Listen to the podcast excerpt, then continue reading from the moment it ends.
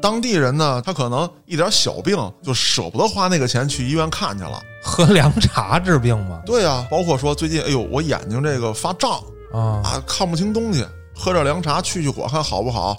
头疼脑热，多喝点这个。今天我腿瘸了，哎呦我操，不行，我走不了路了，我去喝点凉 茶。对，来一黑帮，让警察从大腿上干进一枪去。来，我喝点凉茶。 可是，就是这个极其普通的人，经过十多年的小打小闹之后，在一九九一年干了一票大的，哦，直接武装抢劫运钞车，这一票干了一亿六千万港币。哦，抢劫完五家金铺之后，警方赶到现场，叶继欢一点没怂，当时就掏出了一把 AK，哦，开始了，炸抄，哒哒哒哒哒哒哒哒哒，套里挖，啊，掏里哇，哒哒哒哒哒，那边啪啪啪，这边哒哒哒哒哒哒。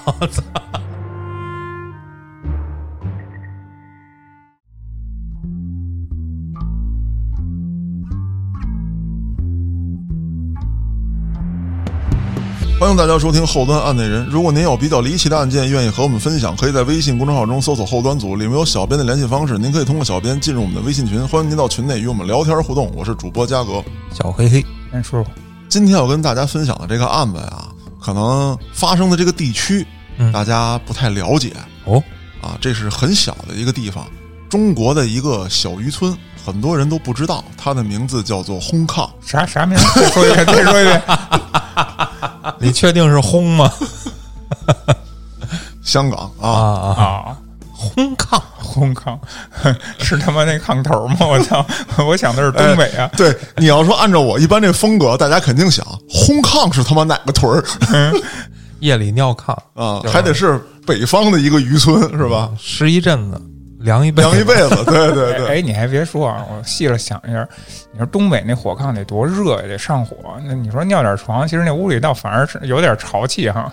你味儿不味儿 啊？我，哎呦，哎呦尤其是那我操你那棉的东西，你知道吗咦？里边儿浸上那个尿液以后，然后再干了。哎呦我天哪！你小时候穿过棉裤 没？是，我也我也尿过 棉裤，我尿床怎么了？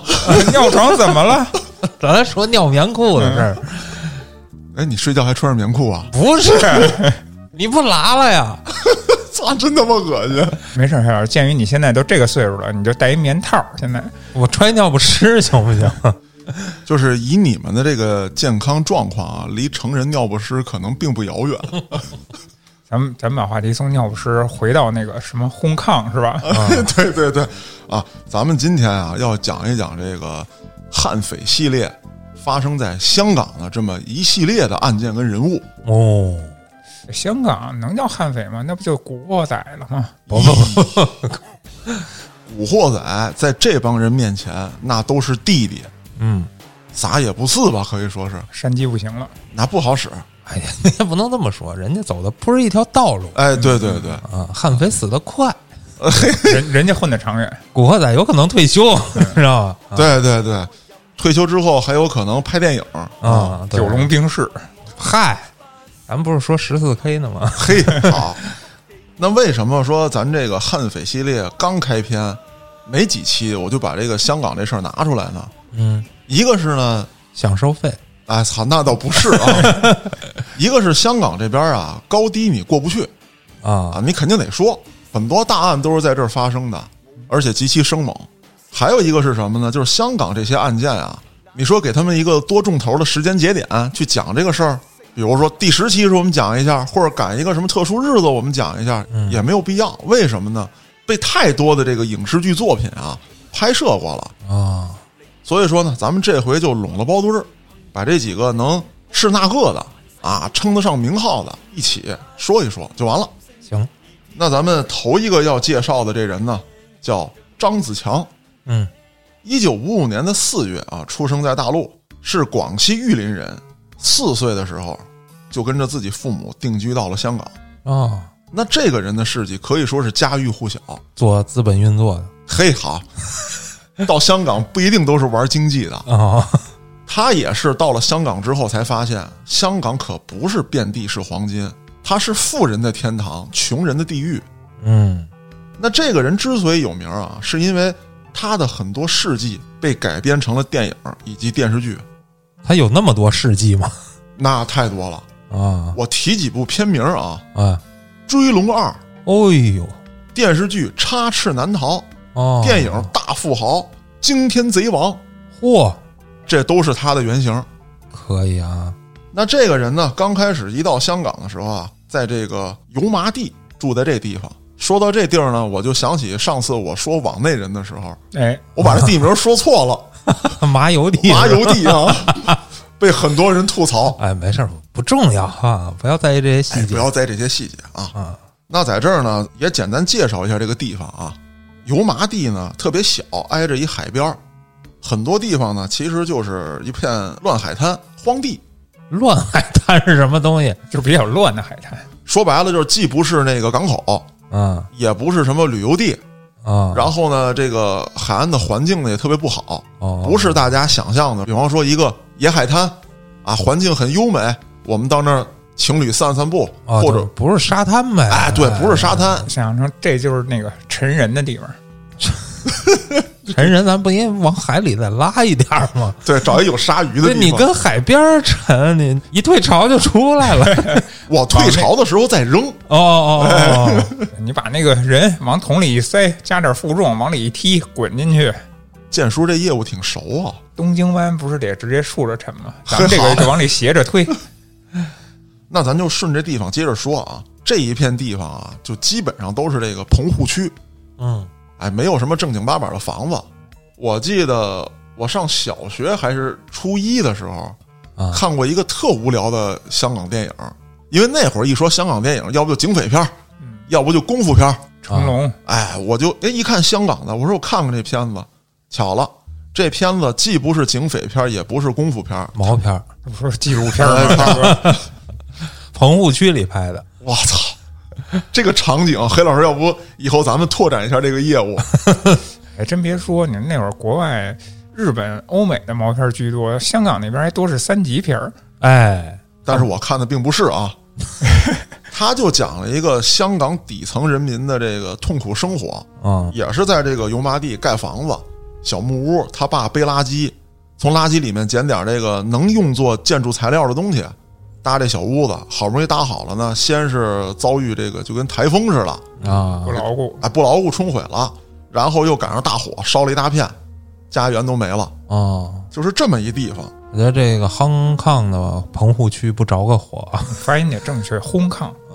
空旷啊！你确定吗？而且你还得像我这么说啊，嗯轰抗。哦哦，哦， 要不没有那东北味儿。行吧，那这个地方啊除了穷人之外，还有就是三教九流啊、黑社会分子啊、嗯什么不法分子、小偷小摸的，都聚集在这个地方。那咱们说了，说咱看电视当中啊，或者电影当中，这黑社会那都得搞钱去啊，嗯我得有这个厂子，我收保护费，嗯，我娱乐产业，这地儿爱黑社会什么事儿啊？对呀，就跟咱们看周星驰那功夫似的，猪龙镇那黑社会不最后也去了吗？他最重要的原因啊，是这个一些黑社会的底层分子，或者说一些这个匪徒，以及这个所谓的雇凶的那个凶，他们的窝藏地。藏匿在这块儿，因为混乱，哎，对，嗯，那不是九龙城寨吗？应该，哎有点那意思啊。九龙城寨应该也跟这性质差不多嗯啊。就是如果大家有机会到香港再去旅游的话，哎不过估计现在也看不见这些地方了。啊啊，不是主主要也去不了了， 哎，对，那这个地方这些人在这儿啊，他能老实吗？你琢磨着，就这些黑社会分子啊，什么身上背着命案子，啊，那我就得跟这儿打拼起来，横着走，我得横着走，那这块儿成了法外之地了。差不多就这个意思。那你想，这个张子强在这样一个环境当中长大，他所接触的世界是什么样的？当时他们家呢，在这个油麻地开了一个小的叫凉茶铺。啊后来我查了一下，说这个凉茶跟咱北京卖那个啊，那肯定不是一个凉茶，啊，对，不是一回事儿。我也是怕大家误会啊，就是说我研究了一下，他爸呢会点中医，啊但是这个水平呢，你说你开个药铺、药房或者当郎中，指定是没戏。他就卖点这个所谓的这个凉茶，有一点儿这个什么消暑啊、啊啊，去火呀，哎，去火的这作用。嗯桃李为主，对当地人呢，就是主要是这个油麻地的这个当地人，他可能一点小病，他也就舍不得花那个钱去医院看去了。 喝凉茶治病嘛，对呀、啊，这多数什么上火呀，觉得自己是上火的这种症状的，哎，去去火，啊，就跟嘉哥今儿似的啊对，满嘴起料泡、是啊包括说最近，哎呦，我眼睛这个发胀啊，啊，看不清东西，喝点凉茶去去火，看好不好？头疼脑热，都喝点这个。今天我腿瘸了，哎呦我操，不行，我走不了路了，我去喝点凉茶。对，来一黑帮，让警察从大腿上干进一枪去，来我喝点凉茶。 啊，大概就是这么个意思啊，啊，好使，你们就当真的听啊。那这小子呢，你也就别指望他上啥学了，嗯，那地方也没有学校啊是啊。他十二岁就进了警察局了，我怎么理解是当警察了吗？不是啊，你看这进警察局干什么？肯定是让警察给逮进去啊，了。嗨，啊，当时我查他十二岁去这个警察局的原因啊，我理解的，比如说偷东西、嗯，打架，并不是他帮一个黑社会分子窝藏。哦，而且还跟这个警察周旋，哟，哎，所以说呢，他最后他毕竟是个小孩儿嘛，他哪能周旋得过警察呀？给蹬进去了，啊，当然了，也念他年幼无知是啊，就给他放了。那黑社会分子也给逮着了，十六岁正八经的坐牢了。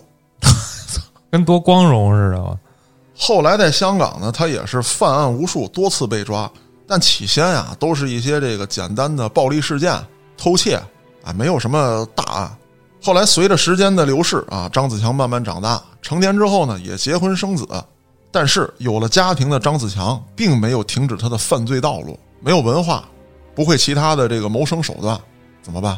嗯，抢！哦，啊，这都能娶着媳妇儿啊，这个我大概查了一下，就是没有太详细的介绍，啊，只不过呢，我理解当中呢，就是按照老人的这个想法，说你到这岁数了，你得有个家，有个家你能安生。都是这一片儿的穷苦人，啊，就娶一个穷苦人家的媳妇儿，安安生生过日子呗。你去码头扛个大包啊，去哪儿干个什么？打工这辈子是不可哎能打，工岂的，不可能打工啊第一？嗯我觉得那个嘉哥没有对他外貌做出什么描述啊，没准人长得很俊俏呢。对，跟并你没有似的，外貌为什么我不做描述呢？就是大家可以不，可描述，就是大家百度一下就知道了。张自强这人长什么样，啊，其貌不扬，哦，既不像这个影片当中演的这个黑社会凶神恶煞啊，也没有说像有一些这个黑帮老大说这个都有点气宇轩昂那个劲儿似的，哦啊也没有。也没有，就是极其普通。可是就是这个极其普通的人，经过十多年的小打小闹之后，在一九九一年干了一票大的，哟，直接武装抢劫运钞车，哦，香港电影了，哎，这一票干了一亿六千万港币。哇、那可以收手了呀！收手这还没给他逮着，逮着了。啊，那啊是收不了手了。但是啊，这个事儿就新鲜了。逮着之后，因为证据不足，将他无罪释放。香港当局还赔了张子强一大笔钱，我操，不是，就说那一亿多追没追回来吧？那肯定没有啊。没追回来啊！还又赔进去点儿，对他要有罪的话，证明这一亿多是他拿的话，哎，他就出不来了。那只能说这个九一年的香港政府也挺迷幻的啊。是这样。我看到这条报道的时候啊，我脑瓜子嗡嗡的。我说为什么会这样啊？我也想要， 我也 抢，对呀、我说这要是真跟那穿越剧似的，我他妈也别回到哪个朝代当皇上去，我再让太监给我害死了，我就香港啊，啊，九几年、九零年、九一年香港，我也抢他一亿六千万去，是不是？嗯，我我回来，我干什么不行啊？你就不回来了，啊，对。嘉哥也有这能力啊。嗯那后来我看了很多这个不能叫报道了，就是资料，还有一些人的分析，包括还能找到一些这个很早很早的香港那边的，就是也是流过来的一些这个资料，说这事儿是怎么回事儿啊？说当时是有很多亏空的，就是银行里面。嗯，那为什么这笔钱没查着？存在当时的贪污现象。比方说，没准张子强抢走的只有六千万，哦，我出库是一亿六千万，那所以这笔钱不能被查到。这里边有黑幕，哦，这不是一个个例啊。这个东西呢，在影视剧当中有表现，甚至说呢，原来还成了这么一个段子，说有一个犯罪团伙的老大说咱们走抢运钞车去，嗯，说抢来多少，啊说抢来这个两千万我知道电视里一报啊！不是这数 啊，我操，你们比我们还能抢，我操！ 所以说他是有这么一个背景在里头，张子强就钻了这么一空子。那咱们再说这运钞车是怎么被抢的，这个就跟影视剧当中啊比较接近。啊，也持械，那当然了，你没家伙，人家那边那运钞车那真拿吧唧 Q 啊，嗯，吧吧吧，啊是不是？这个是怎么回事？他找了一辆这个卡车，迎头撞击这个运钞车，嚯，把运钞车就给撞到路边上了。说当时呢，呃，还有堵墙，就把运钞车顶在这墙上。后面有一辆小轿车，就跟到运钞车这个就开后门拉箱子那地方了。嗯，这两辆车加上墙，把运钞车堵死。当时这个卡车驾驶室里面就把这个枪伸出来了，对着运钞车这个防弹玻璃就打。防弹玻璃啊，它也不是说完完全全说永远打不烂，是这不防导弹，哎，是。他先开始朝这个防弹玻璃射击，就是咱们在电视当中也看到过，就是你朝一个地方嗯，连续射击它也会碎，也会碎。而且这回这个张子强玩的更绝，他先朝这个防弹玻璃射击，然后是拿这个大型的这个冲击钻嚯直接顶这个防弹玻璃。啊，你里面的人呢，你不能说外头朝我这防弹玻璃射击，我也朝防弹玻璃射击，这不合理啊。是那里面的人呢，打算在窗户破碎的那一刹那啊，向外射击。重要的武装人员其实是在后面，这些人也准备好了，有大铁门，是说你破铁门之后，我朝外射击。张子强当时啊，就弄了好多这个，呃，怎么讲呢？就其实说白了就是干草啊什么之类的，给点着了熏，哦，给他们熏出来，熏的他们受不了了，就准备主动出击。出击的时候，被这个武装分子给干掉了，抢了钱。这辆卡车以及小轿车都不要了，骑着摩托车，很多人骑着摩托车背着钱快速撤离，然后到了一个人迹罕至的地方，把钱装箱运走。全程啊都戴着面具。哦，我记得有一部电影当中有这么一个镜头，说是这个有一个歹徒受伤了，他的同伙立刻把他打死，然后拿大喷子把手炸烂。哦，查不出指是纹都谁不，留，对，嗯那个时候这个九一年也没有什么 DNA 技术，或者说有也不健全是，啊，查不出来，主要靠指纹、靠脸，脸给你崩稀碎，嗯，手给你也炸了，就死无对证。是，那整个这个抢劫过程结束之后，再加上刚才我说的，他被无罪释放，还赔了一大笔钱，你琢磨吧，开心，飘了。以后香港轰抗哦啊，我他妈横着走。 嗯嗯自一九九一年之后，张子强的这个名号就一下在香港就散开了，可以说是黑白两道见着张子强，或者说就听张子强这名儿，他都得肝儿颤。嗯，嚯，至于的不？为什么呢？那你说他光抢银行、抢运钞车，碍我蛋疼啊？就是，我觉得主要是被抓起来又放了，不对，张子强的另外一个发家致富的特长——绑架。哦，又干大事了。对，那说到这件事儿，可谓说是不光在咱们国内了，嗯，在世界上都举世闻名啊。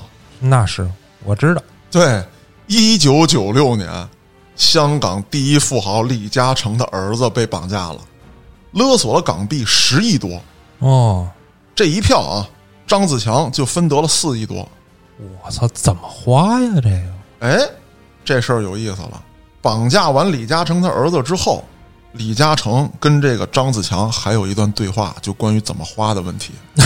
教他是吗？对投资俩礼拜花不完，我这钱不给你了，是吧？西红柿首首富 富，轰抗首富，啊，他是这么说的：说这个张先生，说我的钱为了救我儿子，多少钱都可以，十亿啊，我给你得保我儿子安全。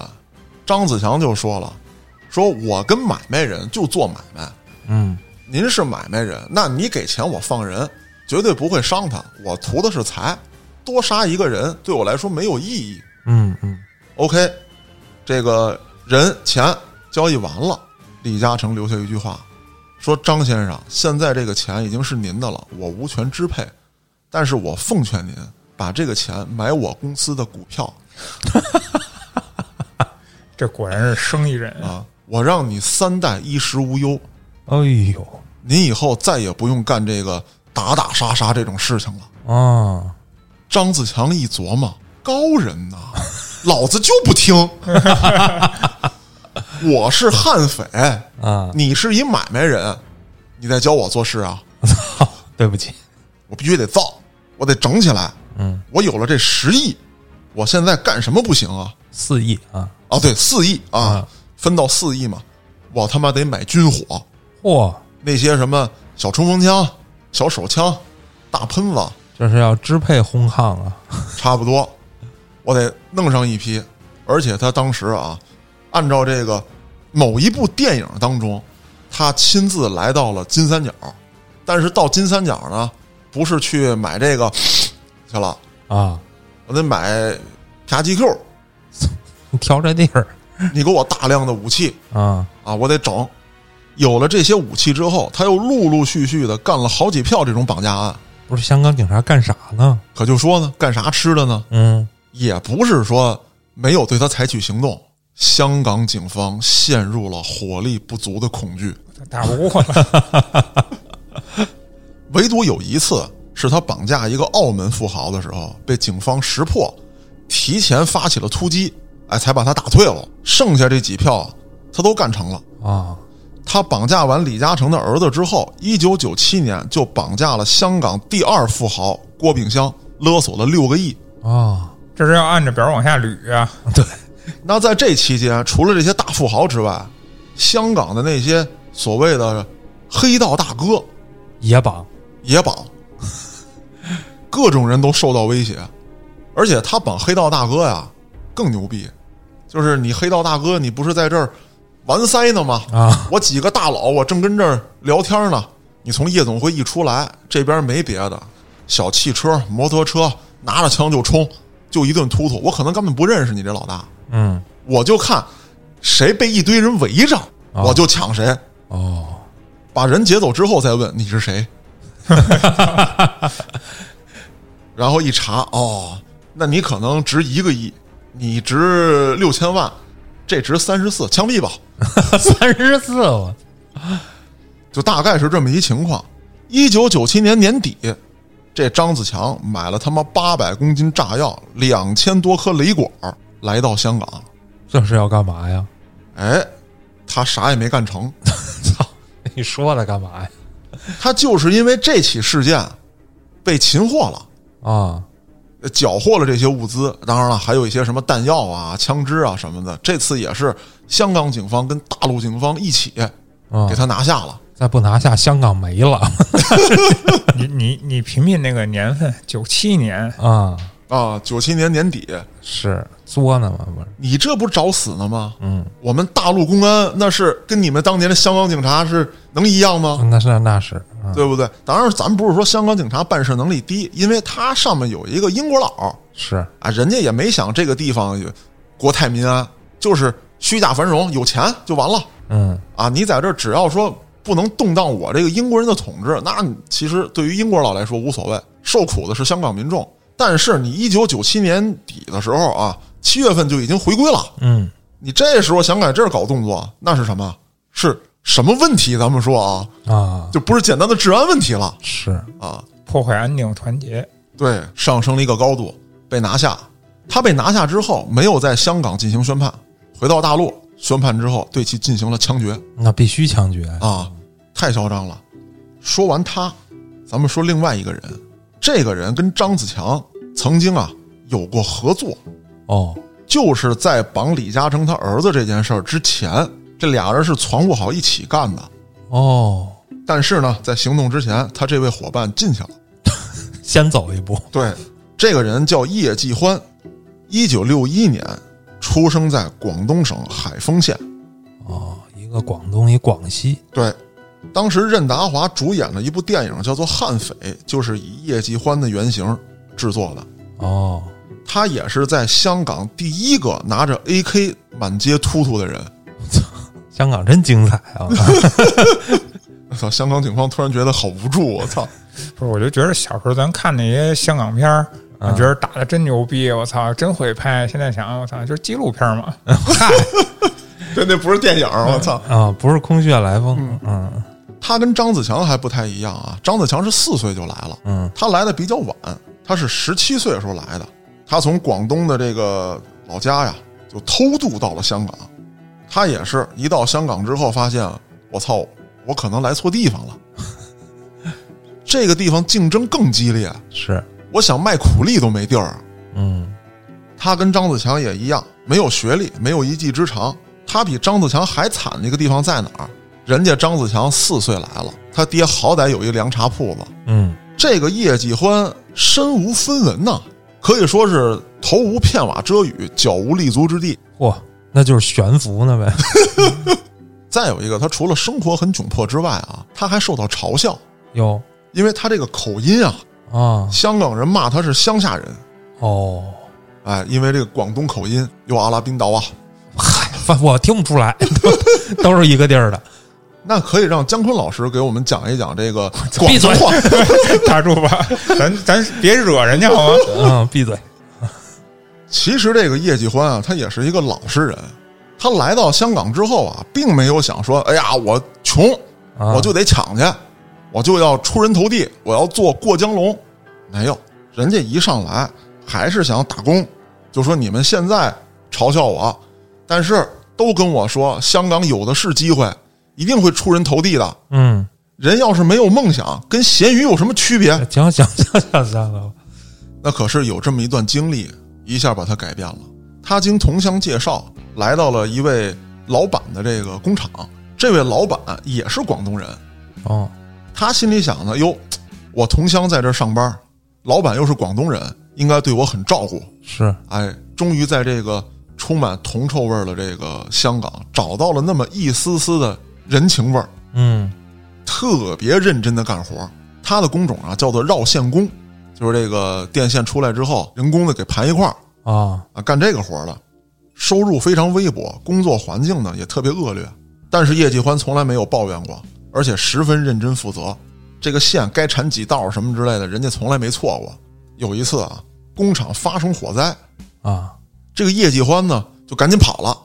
跑完之后一清点人数，我操，我还有俩工友在里头没出来呢。我还以为我操，老板还在里面，老板不会在一线呢， 他就冲进去救这俩工友去了。嗯而且还抢救出来一些比较重要的这个，比如说账目啊什么之类的。啊啊，但是因为这次事件，自己受伤了。哟，英雄啊，那是，对啊，虽然说呢，没有一下丧失劳动能力，但是对于这种没有积蓄的人来说，一时之间看病要不要花钱？对我这段时间不能上班，是不是也要一部分生活费？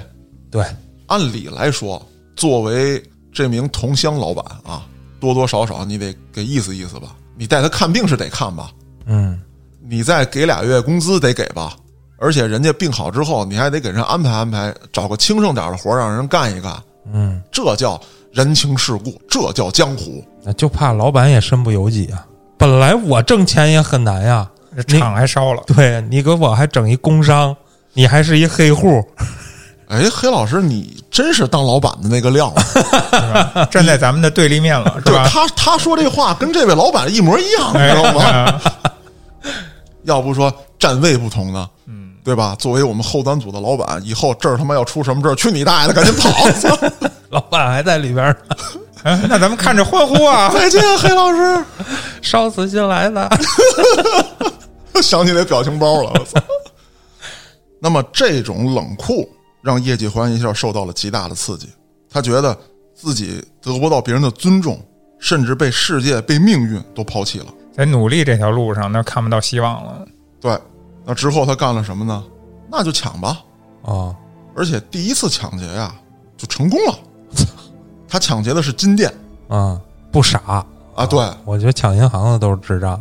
对，抢金店呢，刚开始他也没家伙啊，就是弄了一丝儿袜套脑袋上，戴好手套子，拎一大包进去就一顿砸。在一个月之内，他抢劫了多家金店，这金店也都够不长脑子的，啊，知道有人被抢了，还对该啊怎么开怎么开啊他就那样。而且你知道，就是当时我看到这个很多资料啊，就是图片的，有那个拍下来的，嗯，也没觉得这金店有多强的这个保卫系统。那小柜子一锤子下来就碎，啊，然后那些这个打扮的这个很欧勒的这些售货员就跑了。欧 雷是什么东西？ O L 嘛哦，我操，欧 雷可赢了，O O Office Lady 啊啊啊啊！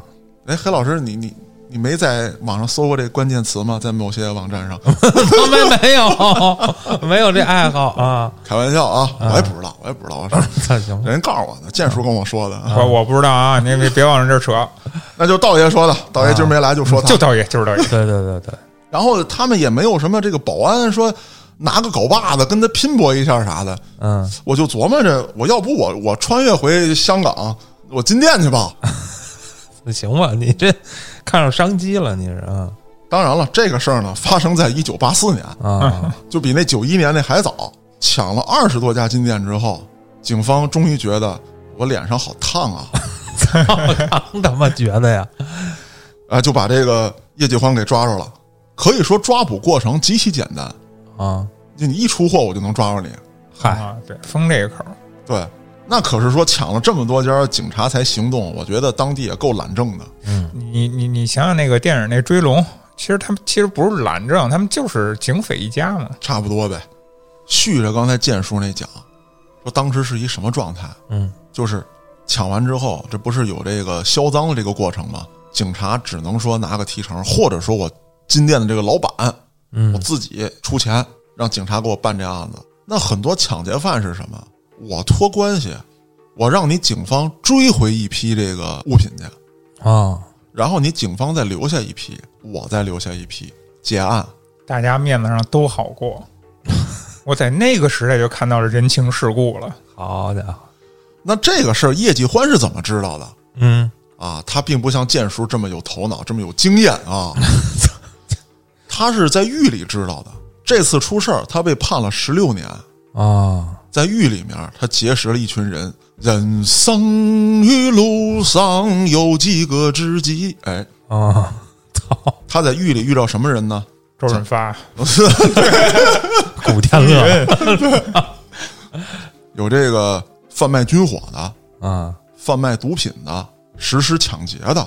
自强哎 哎，他还真跟子强就在这里面结识了。啊当然了，子强当时是因为被关了一段时间，后来无罪释放了。嗯嗯嗯，但是这俩人啊，惺惺相惜，哦，俩人一见着就就俩眼这这个闪电电流，啪啪啪啪啪啪就冒上了。是一个特别有经验，哎，抢二十多家儿，我操，哦你真牛逼！一个运气特别好，给你还放了，咱们出去之后好好交流学习一下啊！这一合作是吧？对啊啊，而且他在这里面还认识了什么爆破高手哦，车手啊、车手，啊，什么都有，配齐了啊啊，上里边组团去了，嗯急了。那之后他就想说，我等这些人都出去，再等我出去，我们可能只能抢敬老院了。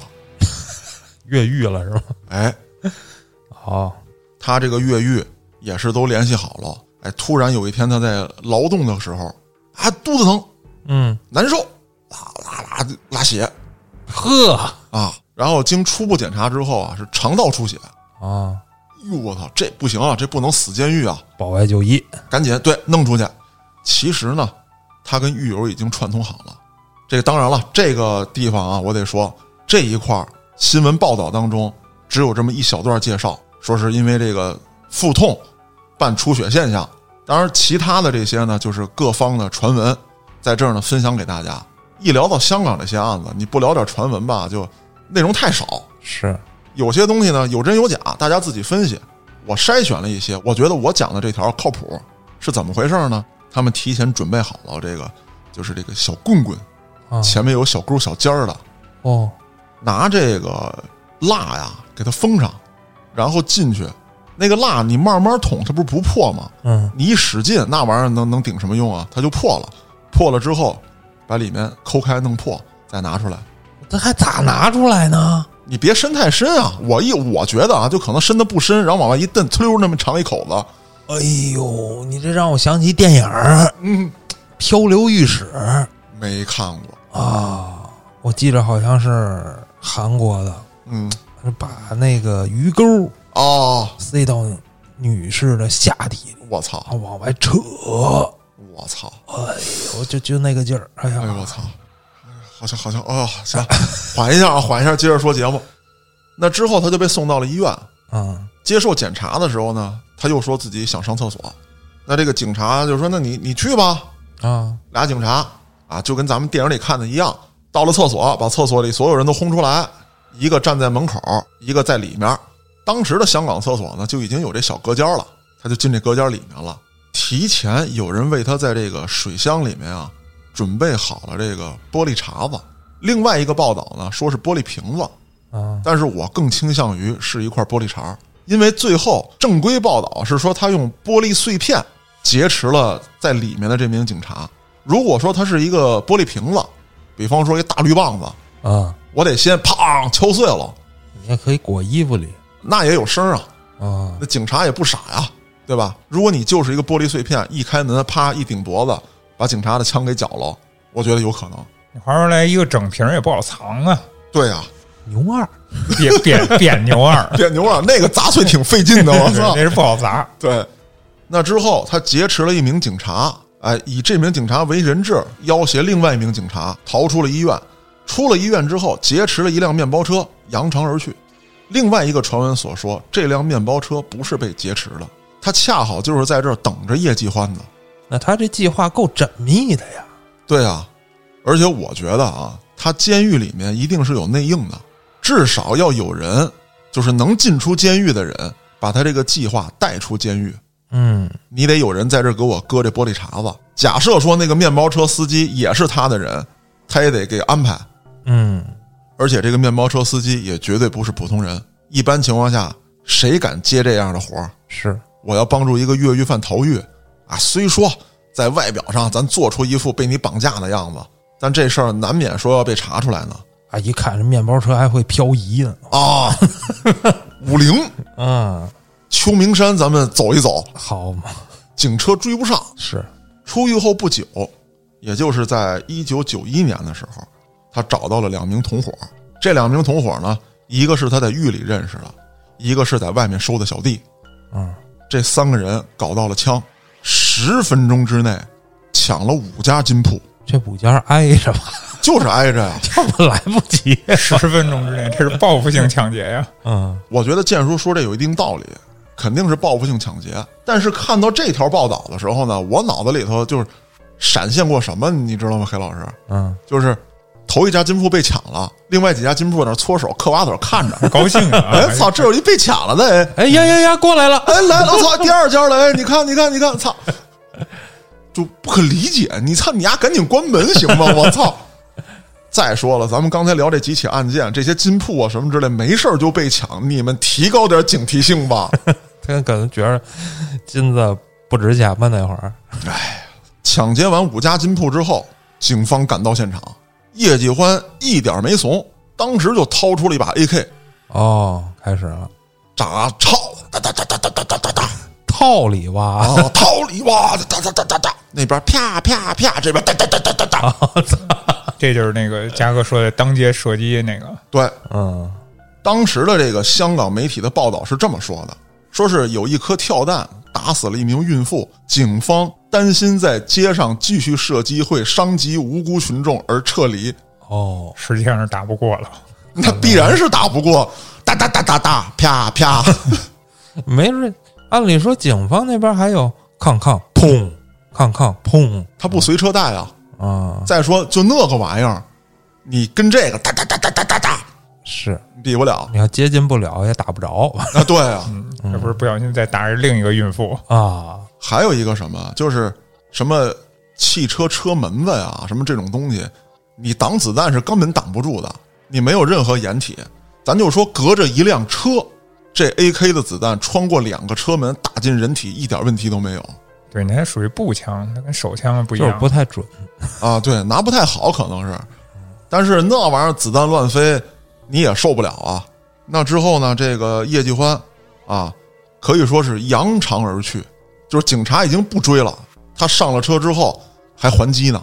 哦，当时有两种说法，一个说法呢是这个叶继欢从这个副驾的位置探出头来向后射击，另外一个说法更狂，说把这个后备箱盖打开，金子就堆在这个后备箱里面，嗯，他就坐在后备箱里面，敞着盖儿坐在那儿啊，哒哒哒哒哒哒哒哒哒哒，哦，你可以想象一下婚礼拍摄那个，嗨，那不能弄一个敞篷的吗？有天窗的车，我体验过，脑袋吹木了，我操！ 不是倒着的哦哥，哦哦，后脑勺吹木了，烟圈咋吹木了？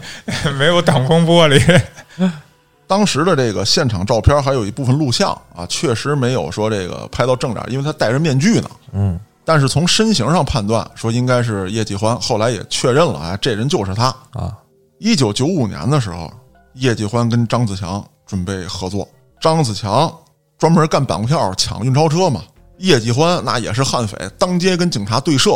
啊这俩人说：“咱俩在一起不得搞点大事儿？”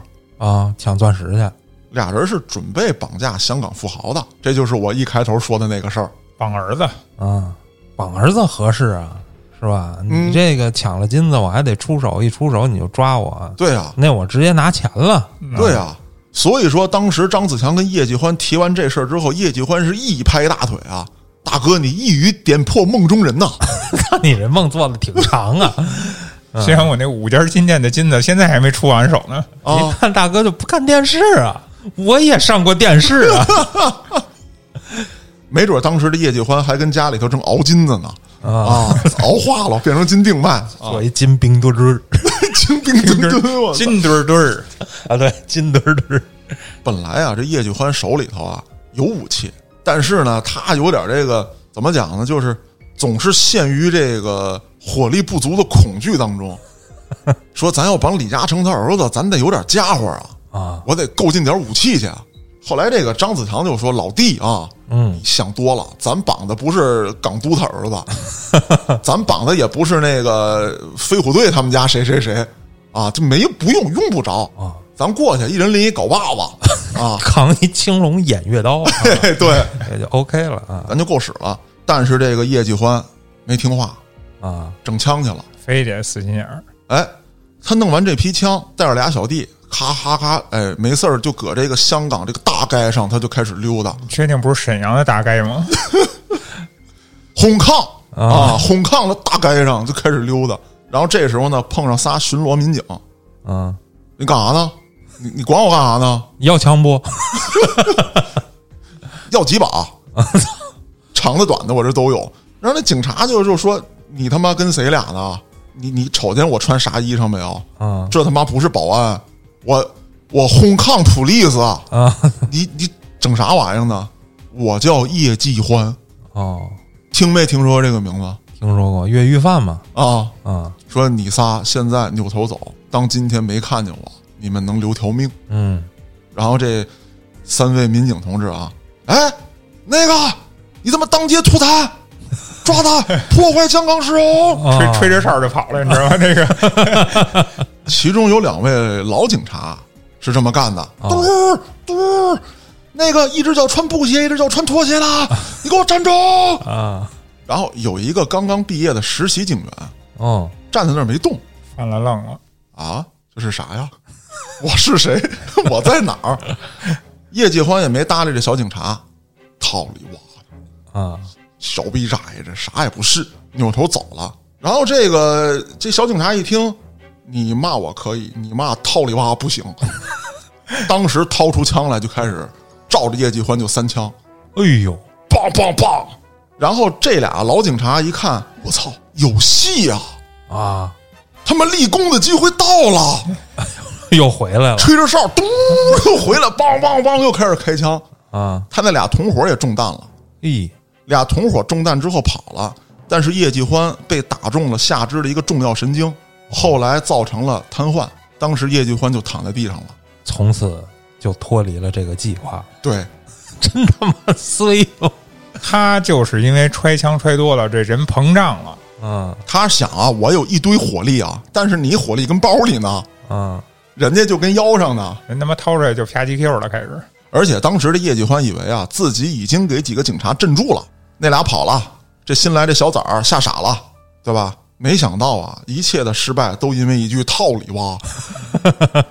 当然，有人也传说啊，说《古惑仔》里面那个湾仔枪神，啊我知道，这个原型就是这位小警察 我刚才就想到 了，啊。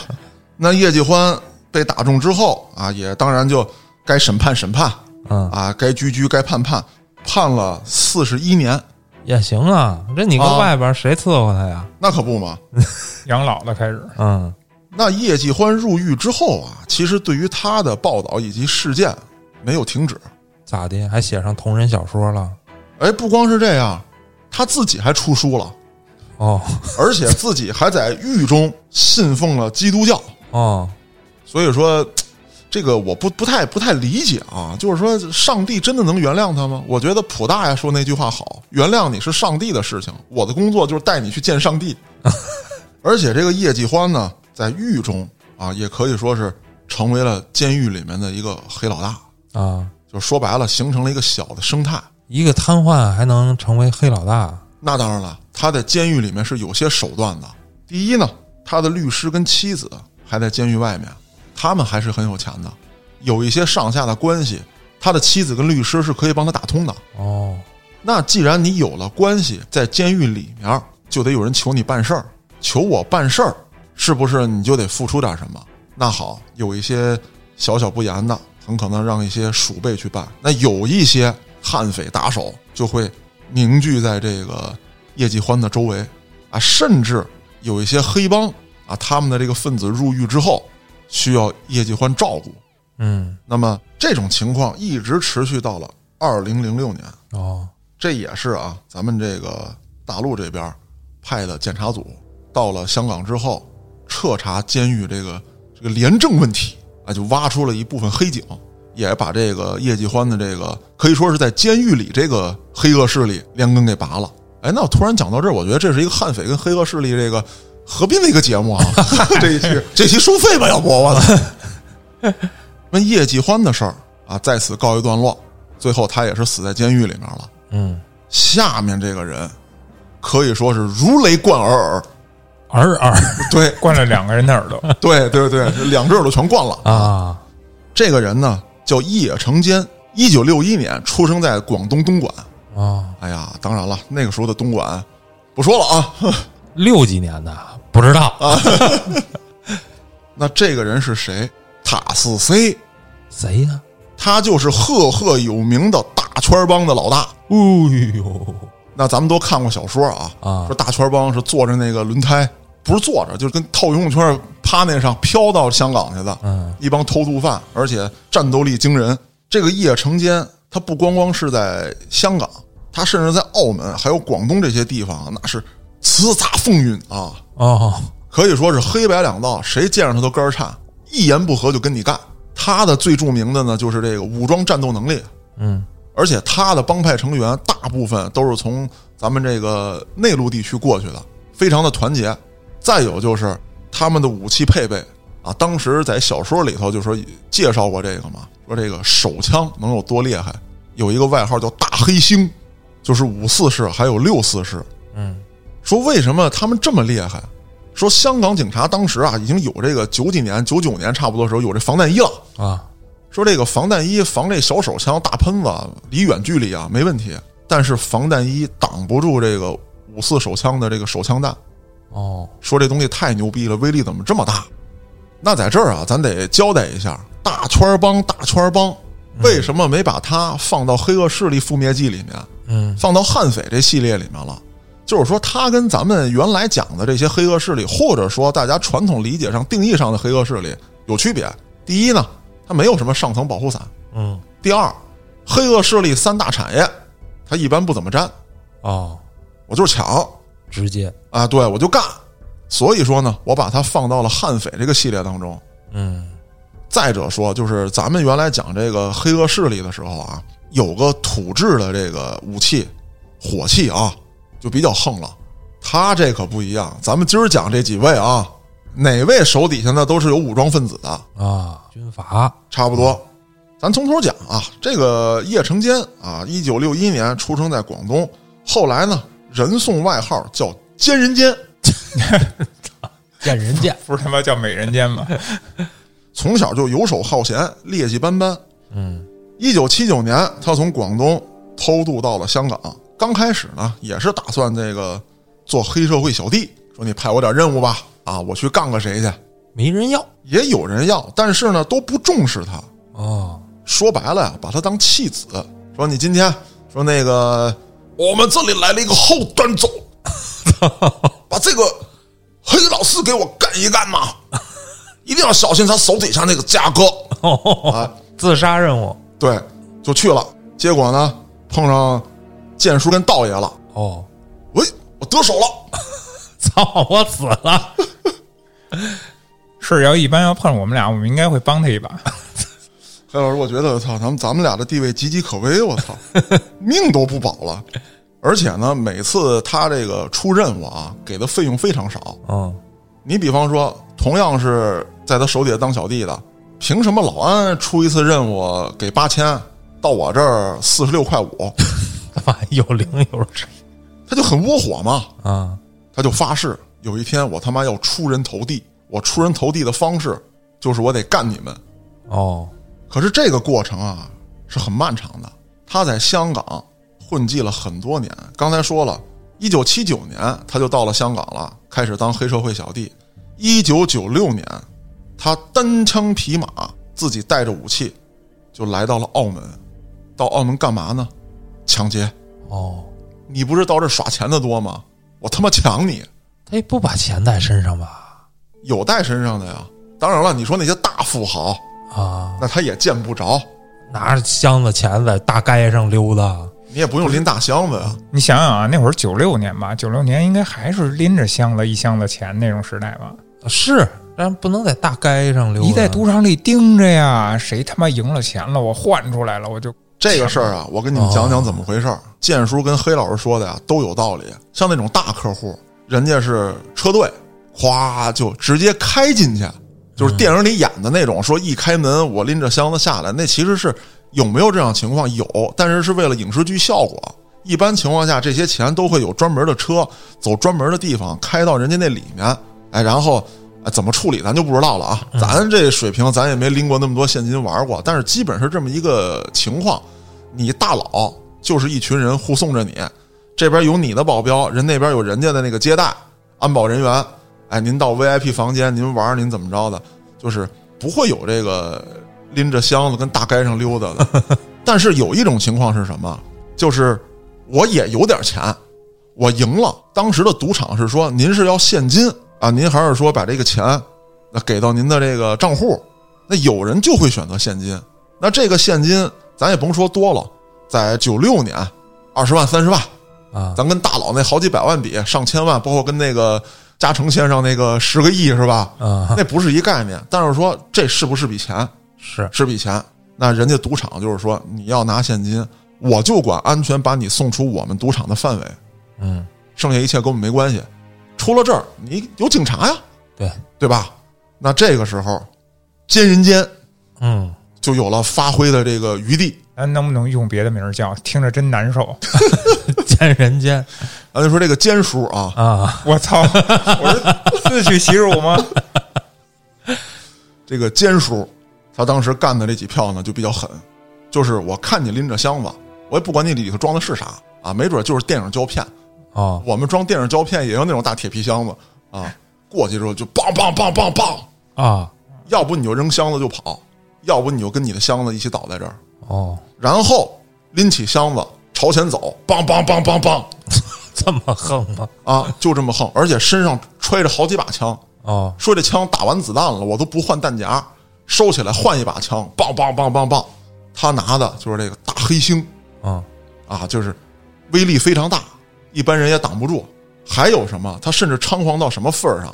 就是他会先朝着赌场的方向开两枪，比方说这人刚走出赌场，他抢了，他先朝着赌场的地方开两枪，说意思是你们家别出来啊，哦，你说你一个安保人员，我已经完成了我的任务。虽然说在这个开赌场这个大佬的这个层面上来看，在我门口发生这样的事情，没有面子，哎，我要不要面子了？但是对于安保人员来说，我完成我的任务了，我也没有必要冲出去跟你拼去。嗯，他就这样干了一笔又一笔。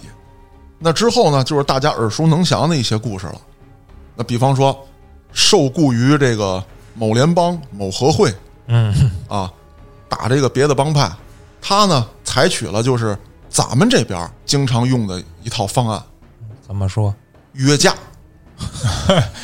骂人儿？说你的货，或者说这批货款就是在我手里，你某年某月某日几点到什么什么地方啊？这个油麻地的海滩边上啊，咱们火拼一下子。那这个黑帮分子呢就去了，按照黑帮分子说，咱俩先聊聊吧。啊，我的货你带来了吗？啊，钱你带来了吗？我要先看货，我啊先看钱。搁他这儿啊，搁坚叔这儿没有这个。这个对方的这个人马啊，他都是一批一批来的嘛。啊你就算一块儿来，你不能车，他不能扎一堆儿啊，有前有后的。啊，我一见着你就开枪，就棒棒棒棒棒！不讲理，我的车队就冲出去，连撞带开枪再打。一般情况下只留一个活口，回去报信儿。第二，把我的名声散出去。我还要打响名号。对，啊，这名声谁还跟他做生意啊？所以说他不是黑恶势力啊，啊，他不做生意。他抢你的生意啊！抢一笔 是一笔对，那他这么搅局，当地的黑帮或者说警方能容他吗？那不能啊，不能惯着他。对吧？他有更狠的，你要干我，我武器先进吧，你们肯定得进一批武器吧。他就以威逼利诱的方式，甚至说没有利诱，就是威逼，抓到这个重要人员，说几月几号在哪个港口，抢武器，我操！我把你武器抢了，啊，抢完你武器之后，我抄你老窝，进去就一顿突突，这是谁的老窝啊？就是要干我的人的老窝啊。黑恶势力不是也对准他了吗？啊，嗯，对准了奸叔了，然后这帮黑社会一看，奸叔他妈这么凶残，咱怎么办啊？啊，咱报警吧！操， 有点蝙蝠侠的感觉了。啊当时为了对付奸叔啊，确实出动了香港的武装力量。香港武装力量呢，也没把这个奸叔当回事儿，心说话了，你们黑恶势力啊，那你们是不行，砍刀还弄个小手枪，我们这这是不是冲锋枪什么的我们都有，嗯，我们必须干你，我们还有防弹衣。没成想，就奸叔手里这些武器，没有一样是防弹衣挡得住的。我操， AK 五四式、六四式、手榴弹、火箭炮火箭炮都没这有。有点夸张了吧？但是坚叔有一个什么东西特牛逼呢？他有木柄手榴弹，嘿，这东西牛逼在哪儿？呀，扔得远，啊，它比那甜瓜手雷扔得远。啊，再专门训练几个这个大汉，专门给我负责这个扔手榴弹。所以说，他与警方的这个交战过程当中啊，你要说打得过，有点夸张，但是每次啊都能安全撤退。啊，留下一两条人命，也就是这样。警方在这几次的这个火力冲突当中啊，也没占到太大的便宜。